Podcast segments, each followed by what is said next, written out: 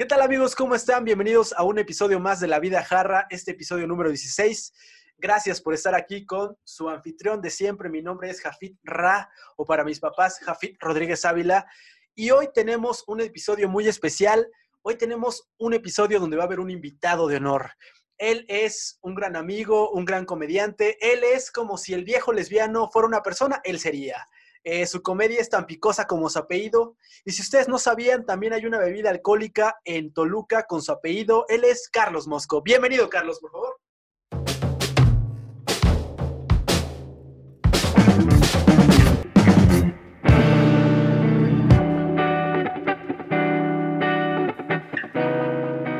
Mm, la vida jarra, las crónicas y las narraciones de un periodista millennial. Comenzamos.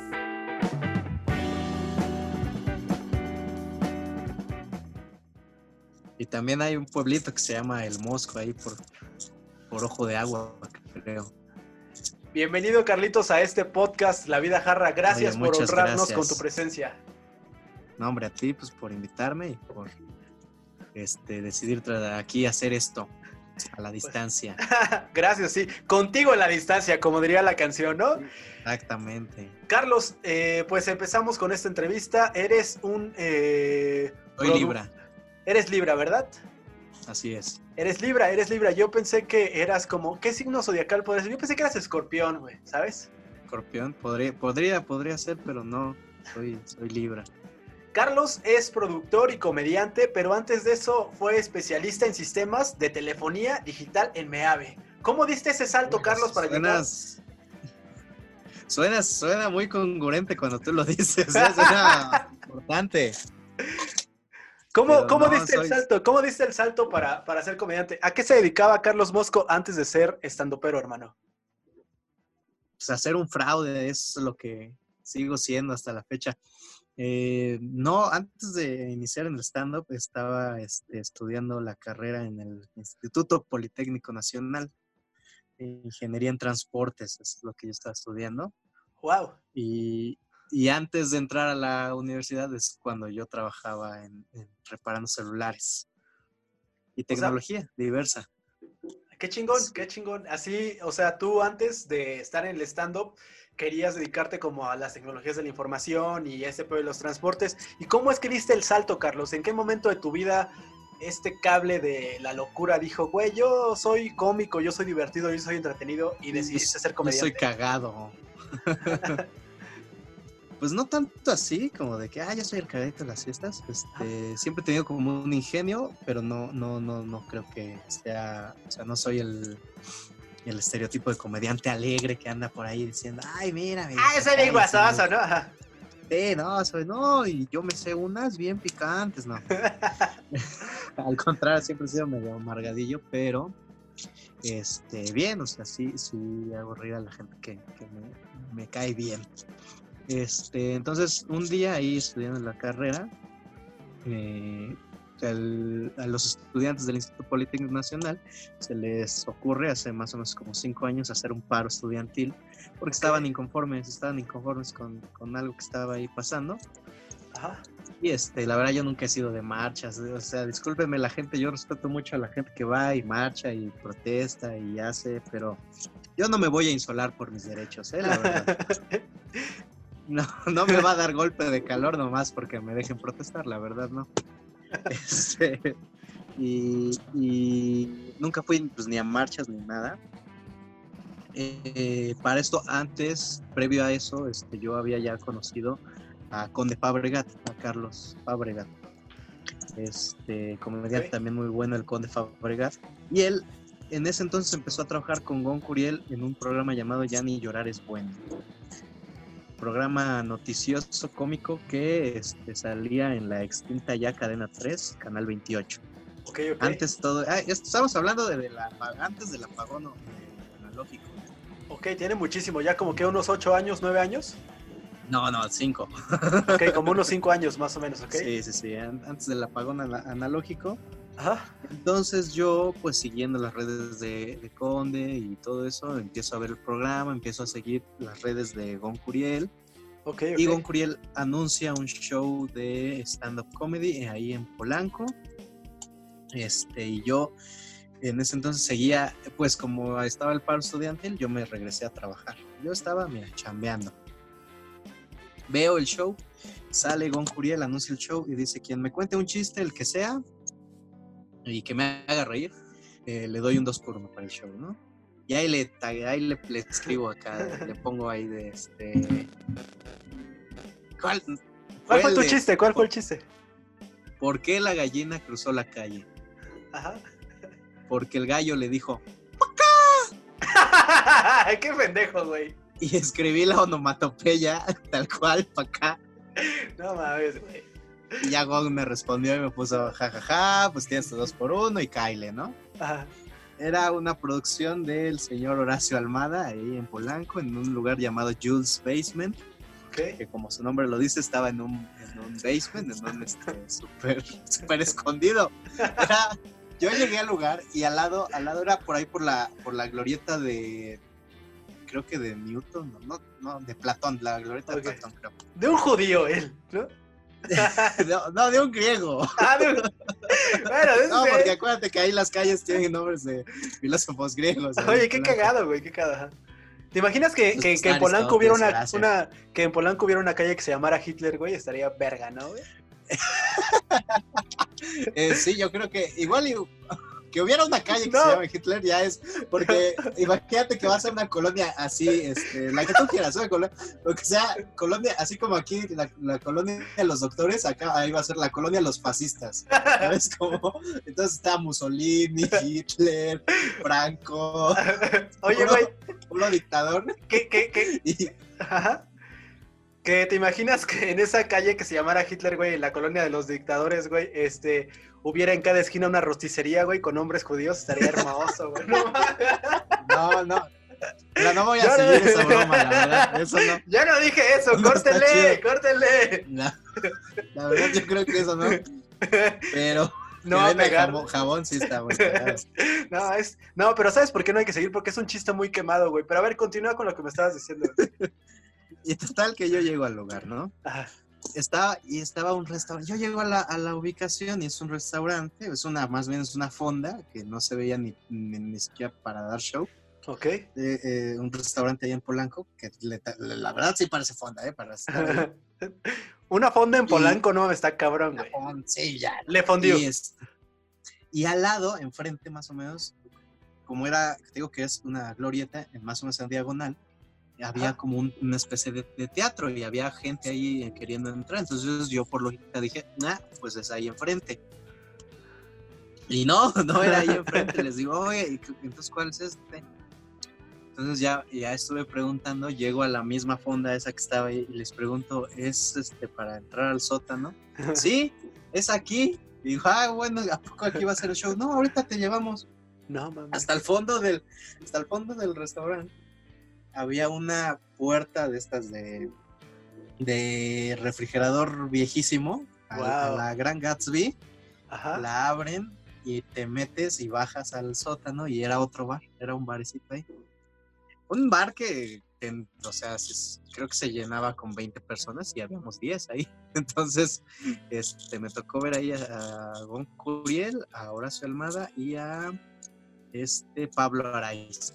Pues, en ese entonces me, me, me, pues, me parecieron geniales. Y, y muy íntimo, muy chiquito, muchas risas, todo bien, salió bien el show. Y pues me le acerco a Gon Curiel y nos empezamos a platicar, empecé a decirle, oye, me gusta tu programa, el de Ya ni llorar es bueno, la esta, este, las noticias, todo eso. Y él estaba justo abriendo su taller de stand-up. Y pues como buen vendedor y financiero que es Gon Curiel, Claro. si algo Broker. sabe hacer Gon Curiel es exactamente generar dinero, pues me lo vendió. Sí, sí, sí. Me vendió la idea y pues, me, pues lo tomé, tomé el curso de Gon. O sea que Cinco años sí, después estoy aquí. tú sí eh, fuiste de los que, oye, en el show de podcast más famoso de México estás hoy, ¿no? Próximamente en HBO. Chumel, agárrate. Oye, no, ya en serio, bro, Mosco, te iba a preguntar, entonces, literalmente, güey, o sea, si hiciéramos como una, metáfora, tú sí empezaste el stand-up como en el underground, porque el primer show que viste sí fue así en un sótano, güey. O sea, puerta tras puerta, te pusieron tu pijama de rayas en Polanco, o sea, ¿sabes? Fue como un show así que dices, o sea, y, y sí. esta cuestión de... No, yo cuando... Ajá.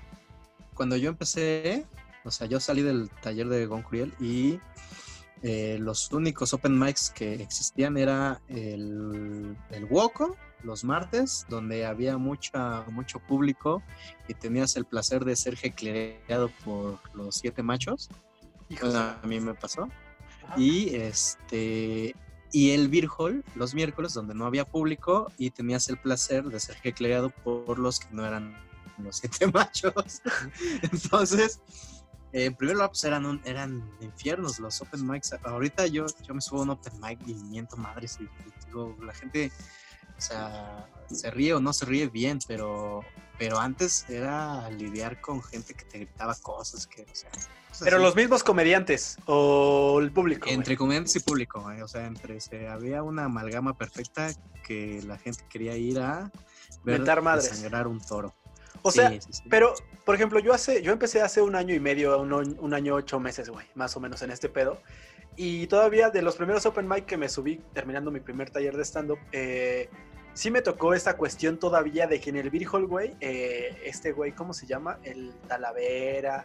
O sea, como que todavía había banda que te tiraba carrilla mal pedo, güey, pero tú creías que era mal pedo, pero como que ahora dices, güey, o sea, digan lo que me digan, eh, no te va a pasar nada, como que te da, que te hace la carne como dura, ¿sabes? Después de que te chinguen, güey. O sea, sí, sí, sí es esa energía de subirte un open mic y decir como, verga, güey, no sé qué va a pasar, estoy nervioso, este, me puede ver el güey más cabrón o el güey más famoso, o puedo estar como te pasó hace poco que tuviste el placer de ser el host, que es tu casa, el Comedy Club, y que llegó el Shocker y que te pegó en los huevos, o no sé qué madre, güey, que estaban ahí cabuleando, güey. Pero esta suerte del open mic es como el gimnasio de los comediantes, ¿no? Platica a la gente que no sabe más o menos que está empezando en este pedo qué es el open mic y qué significa para ti. Pues para mí ya no significa nada, ¿eh? ya ni voy. sí vas a veces, güey, a veces. ¿Para qué? Este, sí voy si me toca josear, dice. Si me, si me están pagando, pues claro que voy. ok. Pero, eh, pues en primer lugar, siento yo, siento yo que no es por porque yo diga que tengo un gran nivel y todo, pero lugar, pues no me gusta tanto el nepotismo que ahorita están manejando, porque pues sinceramente yo como quiera, hablo, mando un mensajito y tengo mi lugar ahí medio asegurado, ¿no? O sea, no me tengo que formar, no me tengo que, sortear o no tengo que hacer nada del trámite para eh, probar mis cinco minutos en la mayoría de los open mics que, hay en la ciudad. Este, no quiere decir que, digo, creo que es un derecho que igual te ganas, pero pues, al final de cuentas sí me tocó pues, llegar desde las 6 de la tarde, formarte, conseguir un lugar, a veces no alcanzar lugar y tener que quedarte al show y ver nada más o regresarte a tu casa. Y este, pues lejos de, que para mí qué significa el open mic, pues no, no es este, pues es un lugar donde te puedes foguear, donde te puedes entrenar, donde te puedes curtir y escribir y sobre todo pues es para probar tus chistes, para que subas, cuentes y a la hora de que bajas eh, saques tu papelito y dices por qué funcionó este y por qué no funcionó este y haces los, los cambios que tengas que cambiar. Este, ese trámite afortunadamente pues yo lo puedo hacer en varios otros shows que tengo. Sí veo medio, pues como, ¿para qué me subo al, open mic? Si tengo las oportunidades de, otra, de otros lados. Si, tengo, si no tengo, de verdad no tengo nada que hacer y me estoy deprimiendo en la casa, yo digo, sí, ya, vamos, vamos al Open Mic. A fuerza. Pero, este, pero pues sí es, el trabajo de probar un chiste, bajarte del escenario y volverlo a escribir porque igual y no funcionó, creo que lo puedes hacer en cualquier este, show. Ok. ¿Ya te ha pasado que ya, o sea... Sobre todo, bueno. Ajá me decías, ¿no? Que llegas a un punto de que tu nivel ya es como que te da chance de, entre chistes fuertes, que me dabas algún día ese consejo, güey, que entre chistes medio fuertes o chistes ya estructurados que consideres sólidos, puedes dar una curva, ¿no? Y a lo mejor ahí probar algo que dices, ver. Sí, bueno, claro, eso, eso me funciona a mí, no estoy diciendo que le funcione a todos los nuevos o a todos los comediantes que, que, se suben, porque yo no escribo cinco minutos, o sea, yo escribo cinco minutos al mes, eh, más o menos, y este, eh, durante ese mes voy probando de 30 segundos, ¿eh? no, no, no escribo una rutina de cinco minutos y me subo a probarla y me subo a hacerla o la doy en show. Simplemente estoy contando mi rutina y si me acuerdo, o más bien ya sé qué one-liner, soy mucho de one-liners y a la hora ya de hacerse una rutina, solo los estructuro de manera, Ok. digamos, casual. Pero te ha pasado, Pero ¿no? La mayoría que tengo son one-liners, entonces, o la mayoría de mis chistes empiezan con un one-liner y pues por eso no es como para mí necesario que me den cinco minutos de- para probar porque a veces solo tengo 30. O sea, Ok. a veces solo tengo 30 segundos para probar. ¿Te ha pasado, te ha pasado en el escenario que tal vez hay una idea cómica que consideras potencialmente interesante, que aunque no la tengas escrita, la subes? Claro. ¿Sí? Sí, has- y ese porcentaje, si pudieras Sinceramente medir- yo no escribo, o sea... De hecho, no sabes ni como escribir. Ah, es cierto. De hecho, de hecho no. no es cierto. Pero sí, sí me grabo las ideas, en el celular está repleto de ideas y sí hago como mapas mentales, pero como yo entregar un, un- ya un, un show escrito, no porque siempre haces cambios, entonces todo lo que podría entregar siguen siendo rayones y todo. Pero sí, ideas que se me acaban de ocurrir o ideas que pasan siempre, siempre, siempre he subido a, a probar, cuando tengo la oportunidad de probar, sí, a probar cosas nuevas. Huevo. A ver, cuéntame, ¿qué sentimiento te causó al enterarte que ibas a ser seleccionado para estar en el ano de Villita? No, para estar en Comedy Central, güey. Pues cuando grabé Comedy Central. Así, eh, la primera vez que te dijeron, Carlos Masco pasó la prueba. ¿Cómo, cómo es ese proceso, güey? Fue bien doloroso. ¿Por qué?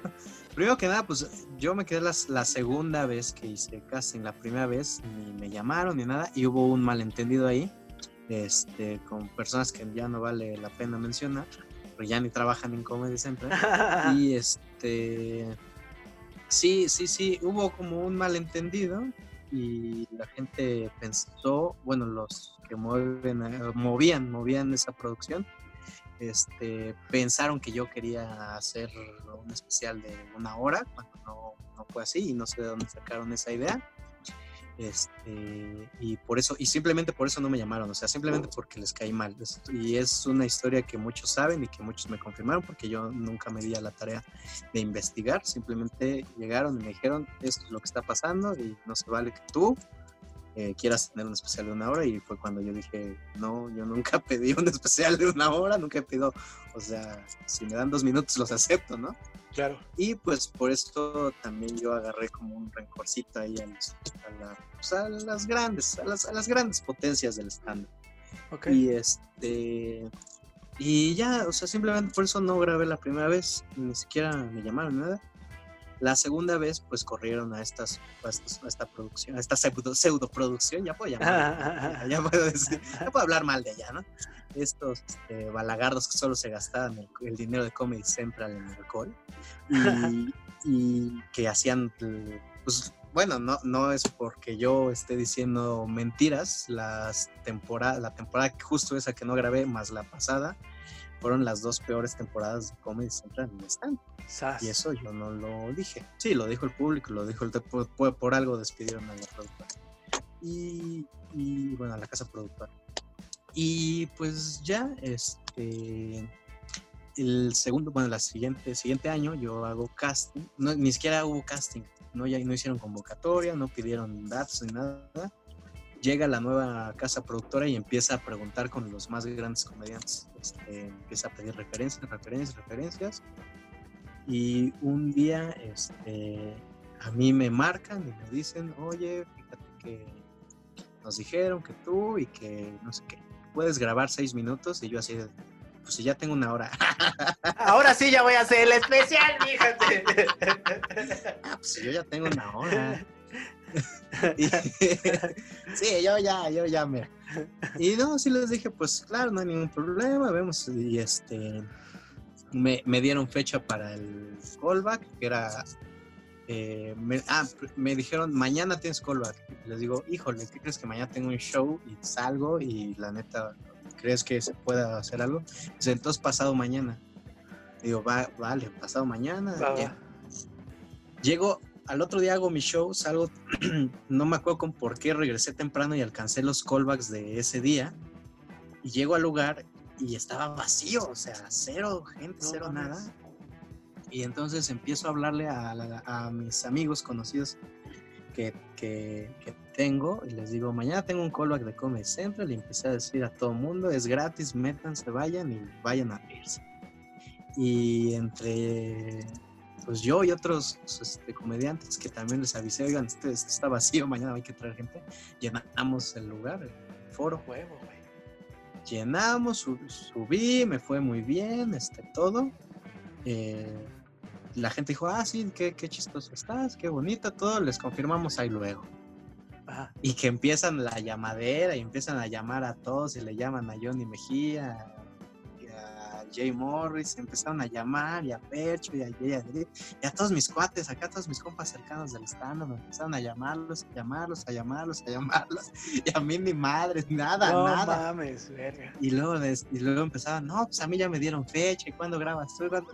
De- así, y así estuve como dos semanas, y yo llegaba a los open mics y decía, no, pues yo grabo tal día, ¿y tú qué día grabas? No, pues tal día, y a mí me citaron a las 11, y a mí me citaron tal día, y, y así, y esa fue como la primera semana, la segunda semana era, ¿y a ti qué te pidieron de vestuario? Y, no sé qué, y no sé qué, y yo sin nadie, me decía, pues te fue muy bien, digo, no, pues, o sea, hay algo ahí que no, no, baja y todos, y ya todos, ya todos tenían su ropa, ya todos tenían este, horarios, ya todos, todo, todo, todo. Y, y una semana antes de la grabación a mí me hablan por teléfono y me dicen, ¿por qué no te has reportado? No digo, pues nadie, nadie me ha dicho nada. Y dice, ah, pues seguramente se nos olvidó avisarte que, que grabas tal día.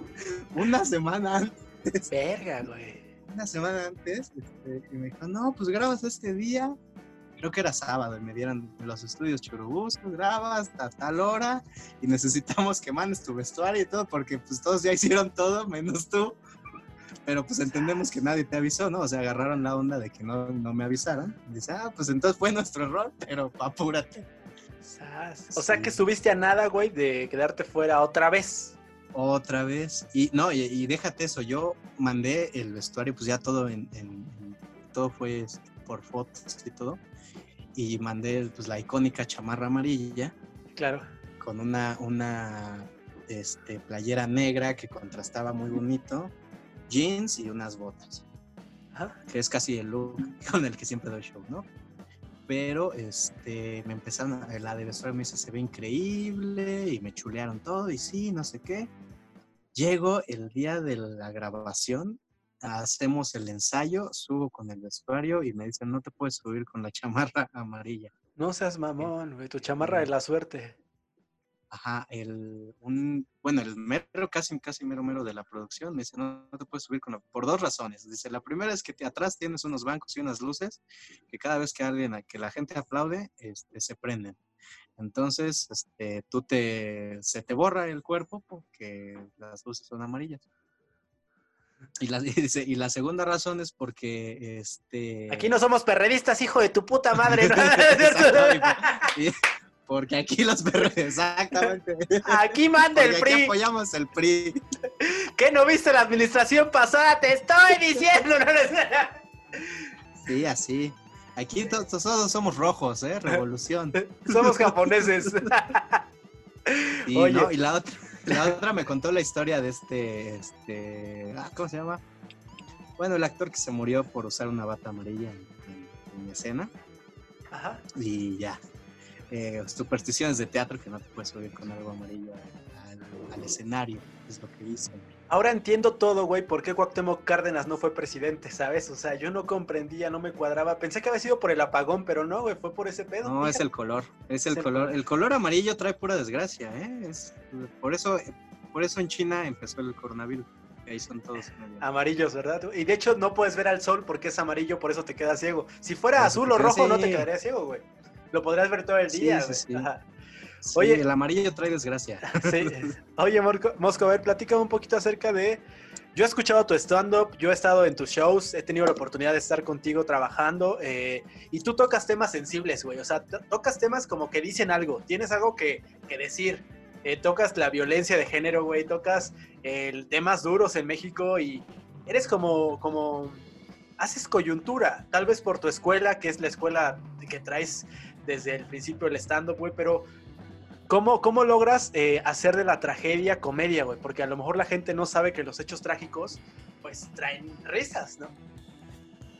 Pues es que, pues no digo, o sea, no toco temas sensibles, toco temas reales, simplemente, o sea, creo que si, o sea, si sí, sí, sí, sí. Si yo supiera decir eh, que, hay este, violencia de género y yo vivo en Suiza, pues yo creo que hasta la gente me inventaría la madre así diciendo, no más, aquí nadie le pega a las mujeres, ¿no?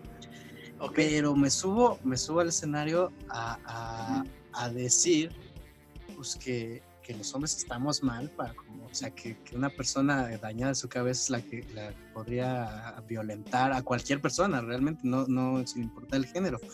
Y, y, en, esa, en esa parte nada más que es como mi catarsis, en esa parte observacional, ahí es cuando ya descompongo todo para, pues, para lograr chistes, y que, que, que es lo que digo como eh, cuando les digo a, las, a las mujeres, sí, cuando tú veas a un güey solo el 14 de febrero, dile, ándale por pendejo, por dejar que las desaparezcan, ¿no? Y ahí las mujeres en lugar, que a veces ni siquiera se ríen, solo voltean a, ver al vato y dicen, sí, pues no nos cuidas y por eso te vas a morir solo y virgen. Entonces, esa observación, o sea, ese simple switch de, de la realidad de decir, pues sí estamos mal, pero pero yo, yo lo veo de tal forma en la que tú luchando por lo que quieres puedes reírte. Y, al ser tan real y tan empático, la gente dice, sí, sí, te lo compro y sí me voy a reír y sí, este, voy, a, voy a aplaudir. Pero te ha pasado también que se te puede revertir, ¿no? O sea, a todos nos ha pasado que estamos, por ejemplo, a mí me pasó un día en un, o sea, Tú sabes que yo soy periodista y presentador y este pedo, entonces cuando empecé a hacer estando tuve la posibilidad de conducir un show para 700 personas, güey, que era un evento de reggaetón. Y pues tú sabes que yo hablo en contra de la religión y del fanatismo, ¿no? De esto de, por mi cumpleaños, del San Judas Fest. Y señoras que eran de barrio, que evidentemente la gran mayoría, no todas, pero sí son devotas de San Judas. O sea, neta, acá sacan las veladoras y me las avientan, güey. Pero platícame, ¿qué, pasas cuando, ¿qué pasa con Mosco cuando se le revierte un chiste? Que la gente se queda así como, no entiende que la comedia está tratando de decir la realidad.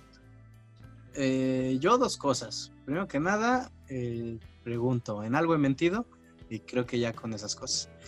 Eh, segundo, creo que también el callo que hice con un proyecto llamado La Chiquiscuadra, donde nos subíamos a lugares más horribles que jamás hayas visto. O sea, lugares donde yo, yo llegué a dar show al lado de un trompo al pastor con la flama quemándome el brazo, eh, así, así. ok.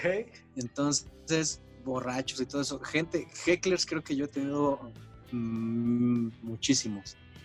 Y al final creo que me gustó, por eso cuando doy un show espectacular hasta me siento mal, así de, por favor, alguien miénteme la madre, ¿no? Ya pégueme, señora. Sí, no, pues, o sea, eso, eso, lo que tienen, este los grandes ya la verdad no lo quiero.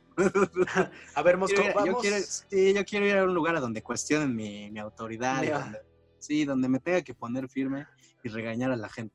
Digo, también tengo una compilación de chistes que, ya hemos llamado chistes de humor negro que, que nadie pide, que son los que me guardo en el escenario y que nunca digo, pero los chistes de humor negro que sí digo, pues tampoco están tan alejados de, de que me escale a alguien, o sea, Radica, creo que, el stand-up o la comedia tiene herramientas y esas herramientas sirven como para entregar un producto este, no tan nocivo a, la audiencia. Entonces, este, si tú haces como lo posible, aunque hables de, de verdad, aunque hables de cosas que, que, dices por qué, este, si lo haces bien, si lo sabes entregar de una manera bien, no, no causa mayor este, conflicto. Percance. ¿Cuál es el mejor sentimiento? O sea, aislado a esto de lo que, bueno, conectado, que, dices, puede ser comedia, comedia muy dura, comedia que algunos dicen, no mames, pero para algunos es como parte de la realidad. ¿Cuál ha sido el mejor show así que has tenido en tu vida que digas, no mames, aquí la reventé y lo amo? Pues es que he tenido varios, o sea, muchísimos, desde... Nota, nota, porque he tenido varios shows muy, muy excelentes y muy buenos, pero creo que no me quedo con esa experiencia, sino con cuando bajo al escenario, cuando, cuando convivo con la gente que fue, es este lo que, lo que provoca lo que digo, creo que es lo, lo que me genera algo, lo que, me da, este, pues sí, lo que me hace sentir bien, porque he tenido experiencias, eh, cuando escribí La rutina de los niños héroes, eh, varios maestros de, de, historia me contactaron para decirme, oye, este, yo le cuento así la historia, porque desde que te vi se me ocurrió enseñarle a los alumnos güey.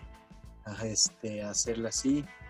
O este también lo, lo, que provoque, o sea, ha habido gente que me dice, oye, ¿por qué estás hablando? O sea, terminé eh, mi rutina de Comedy Central diciendo no es no. Y en, en Twitter salieron desde chavas que me decían gracias por dar ese mensaje, o sea, porque soy mujer y quiero que, sepan que no es no.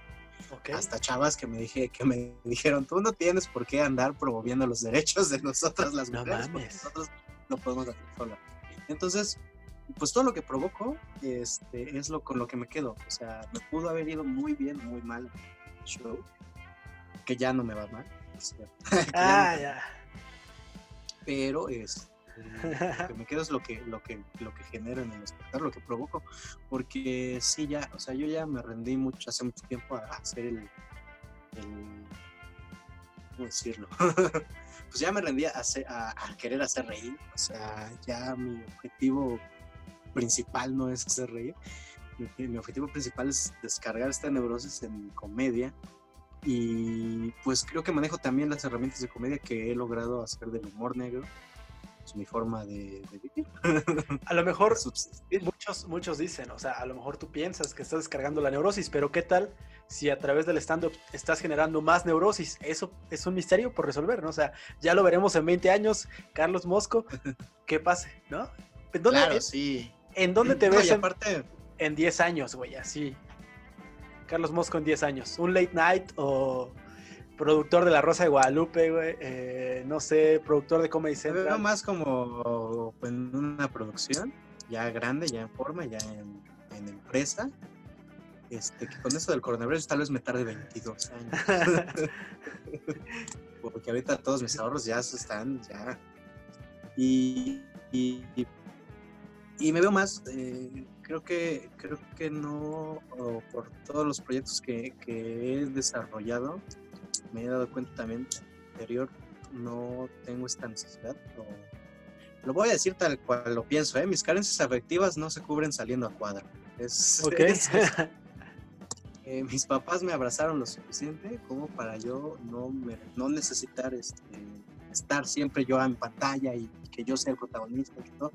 Y sin embargo, me gusta mucho crear, me gusta mucho obviamente escribir y que mi, mi creación y todo lo que hago esté a cuadro, eso sí, eso sí lo busco mucho. Pero no es tu prioridad estar a cuadro. O sea, podría ser escritor. prioridad ser yo.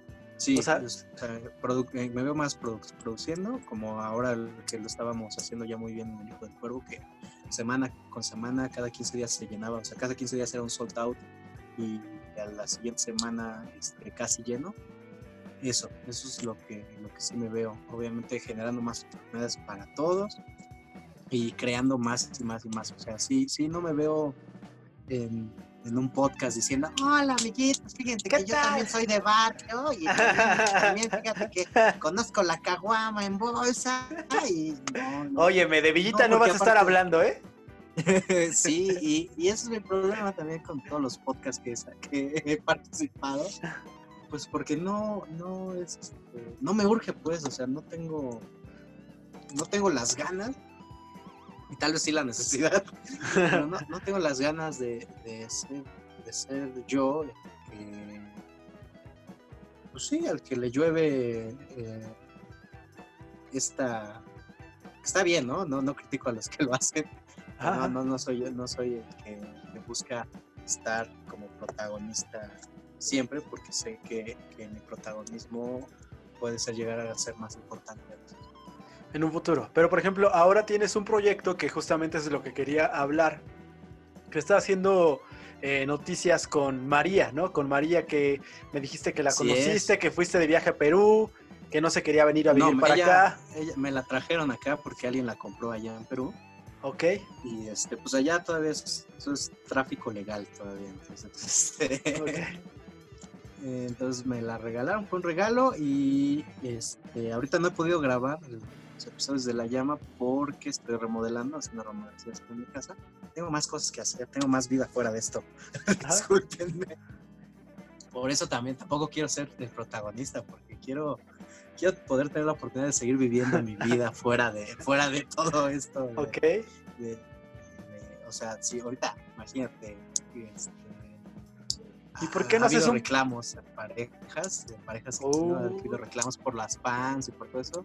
Realmente sí quiero como separar todo, todo esta parte del trabajo y la vida. Claro que no se va a poder, pero sí tengo vida fuera de esto, muchachos. No, no soy ahí como ciertas personas que solo se dedican a la producción. 100% a esto, ¿no? Oye, platícame, ¿y por qué? O sea, entonces no fue, yo pensé que lo de la llama lo habías hecho por elección, pero fue por azar. No, no, fue, es algo que yo ya quería hacer algo con la llama. Estaba planeando y es un, de hecho el primer episodio de la llama fue un, ahora sí que un primer draft. Este, porque ni hice guion ni escribí nada, fueron puras ideas, les medio di forma, las grabé aquí, atrás de esto, en, en- en vertical, dando las noticias, los videos salieron ahí con, como con cosas, con música chistosa, y pegó y jaló, entonces la gente lo recibió muy bien, y entonces este, pues me decidí a hacer tres episodios hasta ahorita, otros tres más, ya vamos amenazando con el, con el número cuatro, no, ya salió el número cuatro y ahora estoy en, en, eh, ya tengo escrito el número cinco más bien. Ok. Y así seguirle, yo creo que como está funcionando, este, a pesar de que me atrasé, pues ya hay... La que sigue, cuando aparece. Ah, ¿cuándo y fue la que es-? Ah, Ah, y sí, eso es... Pues es una forma... eh, yo digo, yo digo que la llama es la que me controla a mí cuando pasa eso. Porque sí, la llama es la que produce, la llama es la que elige qué decir, no sé qué. Yo solo escribo, hago un guion y le meto chistes y ya. Y le metes la mano a la llama, ¿no?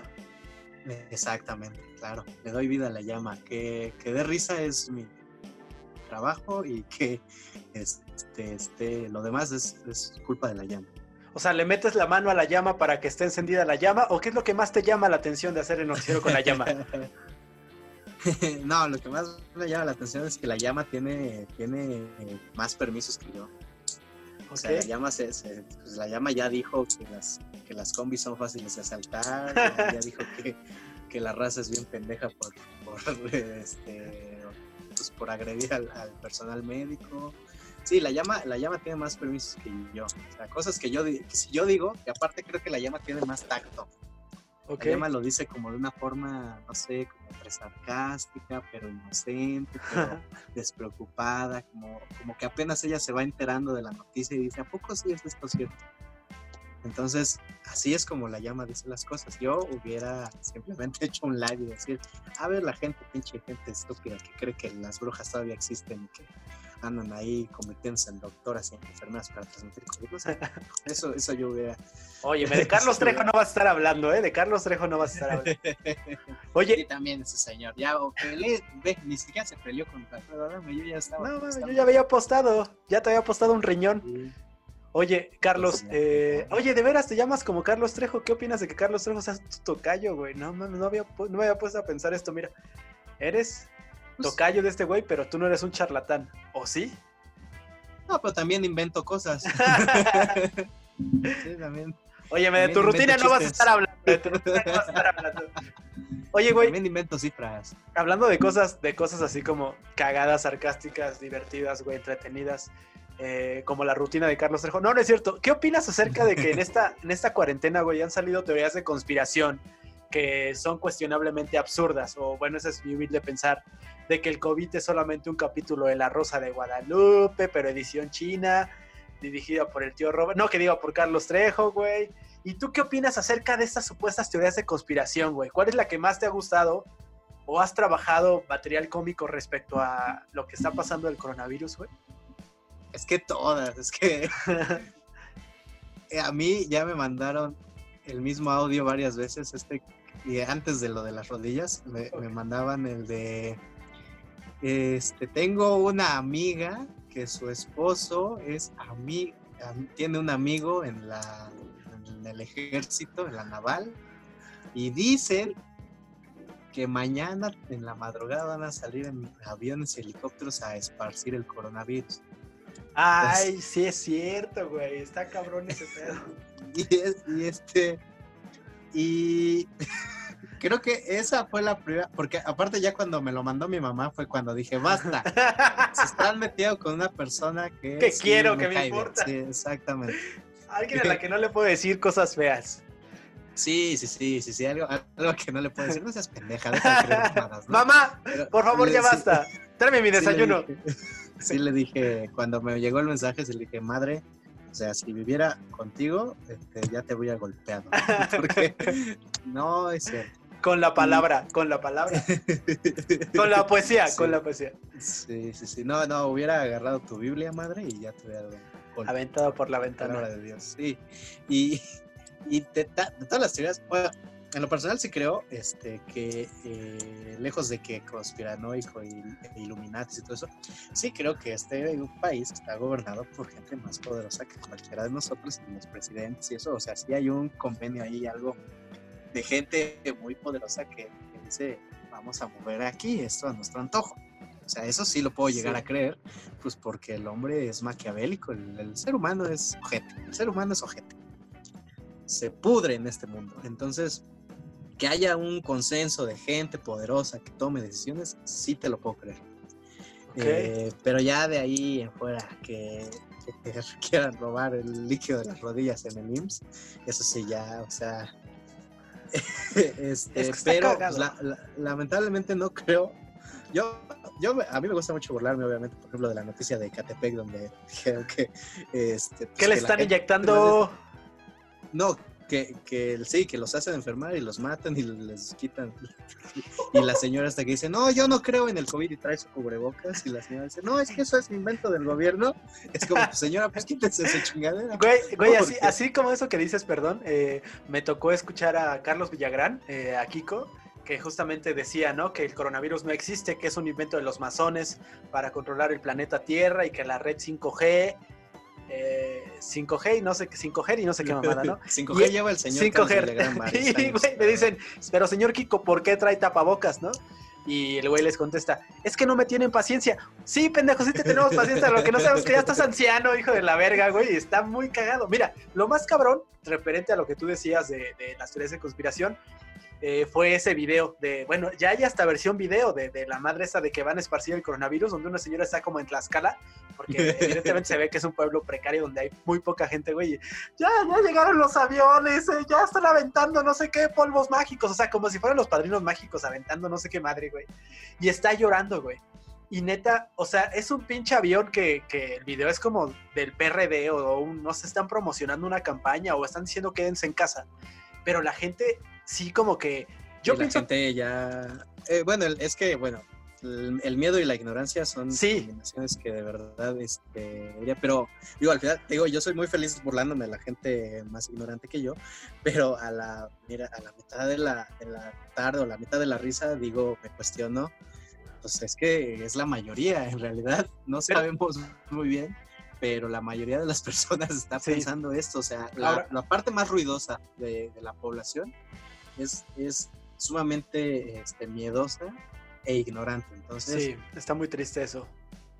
ajá, a mí, a mí me da, digo, me da mucha risa burlarme, decir, "Ah, está bien esto", pero a la vez también quiero como, que es la parte de la llama, quiero pues informar y decirle, a lo mejor si te ves en este reflejo de la misma realidad y social y etcétera, Sí, sí, sí. a lo mejor te- se te prende el foco y dices, ah, ok, creo que sí la estoy Sí, cagando". mira, yo, yo pienso, eh, y de datos que tengo del, del censo de población pasado del INEGI, decía que en 2015 había aproximadamente 120 millones de mexicanos, güey, de los cuales casi 60 millones están en pobreza, educación, alimentación y, y- y educación, alimentación y cultura, ¿no? Entonces, ese gremio poblacional es mucha, muchas veces la raza que tiene que salir a trabajar. Si hay gente que vive al día, pero también hay gente que dice que vive al día y ahí está tomando sus caguamas en la calle, pegándole a su esposa. O sea, también es un, un- doble discurso, ¿no?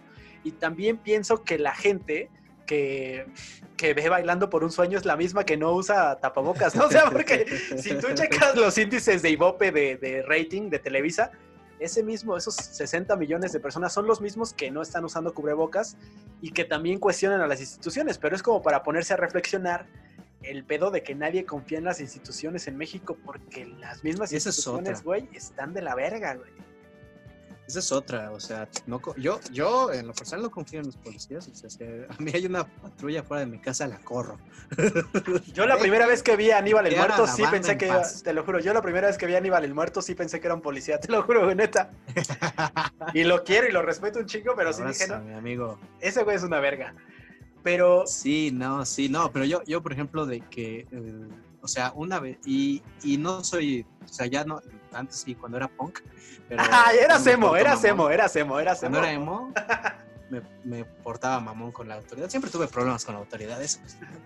Pero el, tengo esta doble, y creo que también lo tomo en mi rutina cuando digo que estoy en contra, aunque soy moreno, estoy en contra de la delincuencia, pero hablo de esta onda de que la policía, cuando, cuando captura a un delincuente, lo ponen, en- le, le ponen la rayita, ¿sabes? Ok. le, ta- le tapan la identidad y Ah. todavía le ponen, si lo reconoces, denúncialo. Dices, ¿cómo lo vas a reconocer si tiene tapada la identidad? Que cuando me pongo del otro lado, digo que si ves este, a este policía gordito, con morenito, este, con su prepa trunca y con la indumentaria pesada y con el calor, si yo fuera ese policía y veo que te están asaltando, sí le digo, oiga, usted persígalo, ¿no? O sea, si quieres te presto mi pistola, mis esposas, llévate la patrulla si quieres, pero yo ya no quiero hacer más de este trabajo que, que ni me gusta, que está mal pagado, que está feo. Está Entonces cabrón. sí trato de entender la- las dos caras de la moneda y creo que por eso también cuando me la quieren hacer muy de pedo, es- eso es otra. Si alguien me la quiere hacer muy de pedo es, es muy difícil porque yo ya vi como las dos caras de la moneda. De, de sí ataco, pero a la vez comprendo por qué, por qué te puedo atacar tan fácil. Y pues sí, las instituciones en México son basura. Sí, aparte también te pones a pensar, alguna vez tuve la oportunidad de entrevistar a un granadero y me decían que ganan 5 mil varos, güey, o sea, al mes, güey, o sea, sí ganan una mamada para lo que hacen, pero también, no sé, está muy cabrón. Eh, fíjate, las teorías conspiranoicas que yo escuché en esta fecha, una que me llamó mucho la atención, que justamente me dio mucha risa, fue que una persona por WhatsApp, que no voy a decir quién es, eh, saludos a mi hermana, y entonces me manda un- una imagen, güey, hacia un grupo familiar y pone así como, eh, no que no había vacuna para el coronavirus, y manda así una, una imagen donde dice vacuna, coronavirus, pero abajo decía canina, ¿no? Y entonces, güey, dices, no mames, la gente en sus mamadas, o sea, está en inglés, pero casi la mayoría es español, güey, porque nada más te cambia la E por, por la O. Y neta, sí la gente como que falta un poquito más de, de- de lectura de las notas. También como esta cuestión de estar... Pues, pues sí, de discernimiento. exacto. Sentido ver. común, el sentido común es el menor, menos común de los sentidos. Está cañón. Si tú, si tú fueras Hugo López Gatel, si tú fueras Hugo López Gatel, ¿qué harías? ¿Cuál sería tu posición? Mira- cómicamente, cómicamente. No, es que la, la verdad yo soy una, una basura de persona. Creo que ya está bien claro que soy una basura de persona. Entonces yo les hubiera dicho, hagan su vida normal. Se van a morir los que se tengan que morir y se van a morir en la calle, ¿eh? porque se van a saturar los hospitales. Pero salimos de esto en medio mes, ¿eh? porque en medio mes se contagia el, la- el 100% de la población. Los que adquieren defensas adquieren defensas y los que se van a morir se van a morir. ¿eh? Despídete de tu gordo, de tu fumador y de tu De abuelito. tu niño y de tu Eso es niño, lo que yo, ajá, y de tu recién nacido. del chocoflan.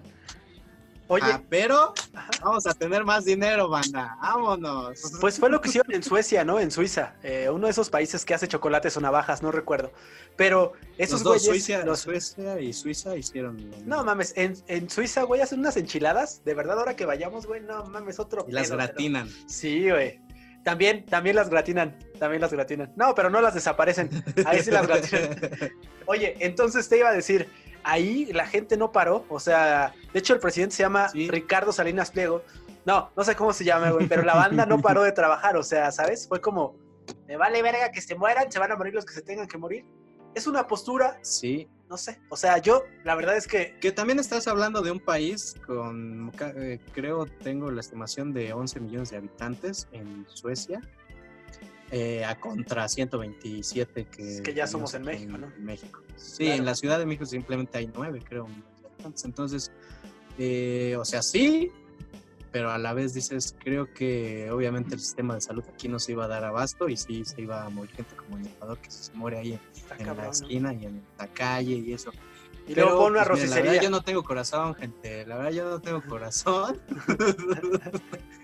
y, y- y soy muy inhumano, entonces. Pero pues al final de cuentas esa medida pues, pues puede o no funcionar. pues, sí. Lo que sí es, este, digo, cada quien mueve sus pies, cada gobierno movió sus piezas a su forma de pensar. Y pues creo que ahora la economía de Suecia va a ser la más estable del Está mundo. cabrón, güey.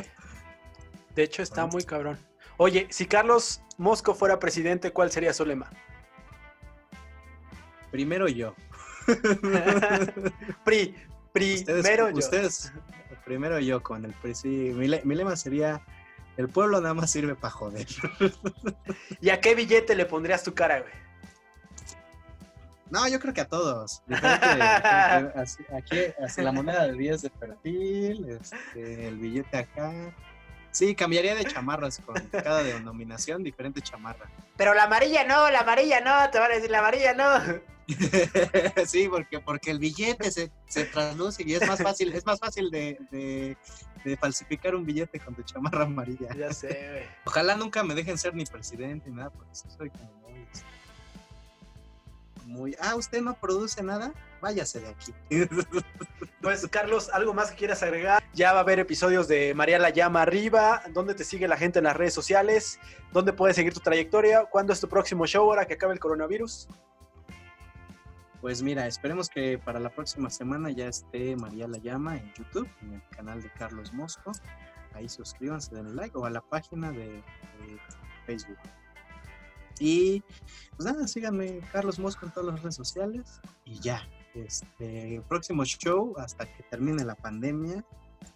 Y, y no, no hay fecha segura, la verdad. Ya no hay nada seguro en esta, en esta vida, ¿eh? Pues ahí, ahí Pero estuvo sí. la entrevista con Carlitos Mosco. Gracias, Carlos. Muchas gracias, de verdad. Fue un honor entrevistarte. Y Va, Carlos. ¿Algo más que estés agregar? ¿Algo que le quieras decir a la gente? Eh, reflexión, palabras que- de paz. que busquen bien información de, de lo que está pasando, que no compartan fake news, pero sobre todo que pues, entendamos que la banda es mensa ¿eh? y que pues sí, o sea, yo sí me he dado como la tarea de salir y platicar con la gente que conozco que siente que está mal informada, de este, informarlas lo mejor posible. Ok. Pues estaba platicando con, con una amiga que es mi amiga de muchos años y que eh, yo siempre he dicho que es mi hermana. y este, justo le dije, justo le dije, no, o sea, no creo que este año dejemos de usar cubrebocas pues, hasta que la vacuna exista. Y ella me responde, entonces, ¿cómo voy a besar a mi güey? no seas. Yo, no. ah. Mira, es que también las prioridades que tienes pues mira. Carlos, Sí, muchas gracias. Entonces, infórmense. Gracias, Carlos. Y qué bueno que pues pudiste sacar dinero ahorita que no hay posibilidad con las rodillas, con tu líquido, que lo vendiste, ¿no? Y ya sí, estás más sí, contento. sí. Y nada más el de la derecha, que es más caro. Ok, bueno, pues a quien le interese eh, la rodilla de Carlos Mosco, e izquierda está disponible.